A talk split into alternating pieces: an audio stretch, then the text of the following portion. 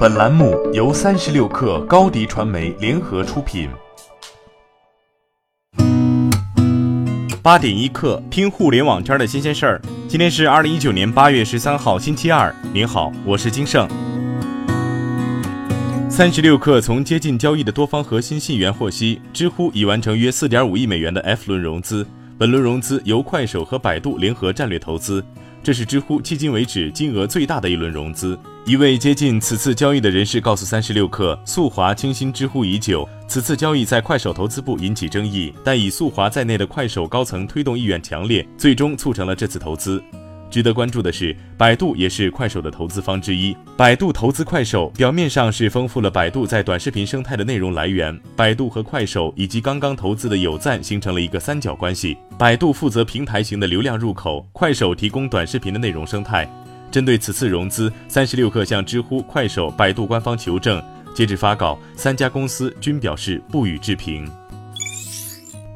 作为华为旗下首款电视类产品，荣耀智慧屏承载了不少革新使命。八月十号，酝酿已久的荣耀智慧屏发布，不仅是首款搭载华为自研鸿蒙系统的产品，也通过宣布取消开机广告，倒逼同行玩家。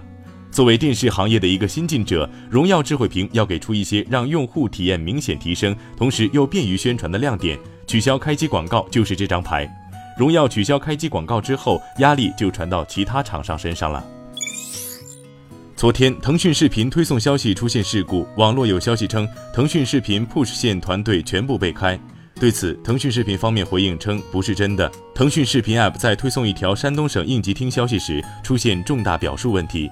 随后，腾讯视频官方微博表示，在日后的发布工作中，我们一定严加审核，杜绝此类错误的再次发生。据福布斯报道，阿里即将单独推出新的网约车平台，并首先在广州上线。这意味着阿里将亲自进入网约车赛道，与滴滴竞争。消息源称，网约车平台将用支付宝为网约车导流。对此，阿里方面回应称没有的事儿。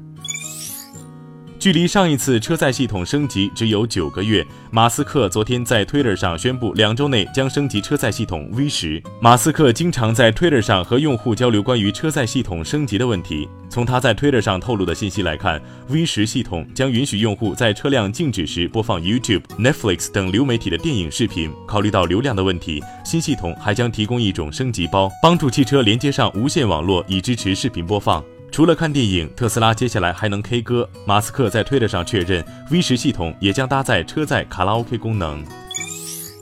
三十六氪获悉，微博认证用户锤子科技产品经理朱海洲透露，因为新机不允许带出公司，每天敦促我上班的一大动力是和大宝贝久别重逢。三十六氪就此向锤子科技求证，对方回复称，新手机在计划中，但手机细节暂时无法透露。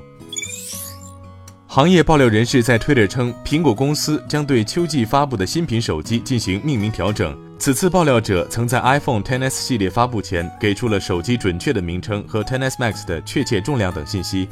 分析师郭明基预测，苹果将在下个月推出三款新 iPhone，包括5.8英寸 OLED 屏、6.5英寸 OLED 屏两款高端型号和一款低端6.1英寸 LCD 屏型号。今天就先聊到这儿。编辑崔彦东，我是金盛，八点一刻，咱们明天见。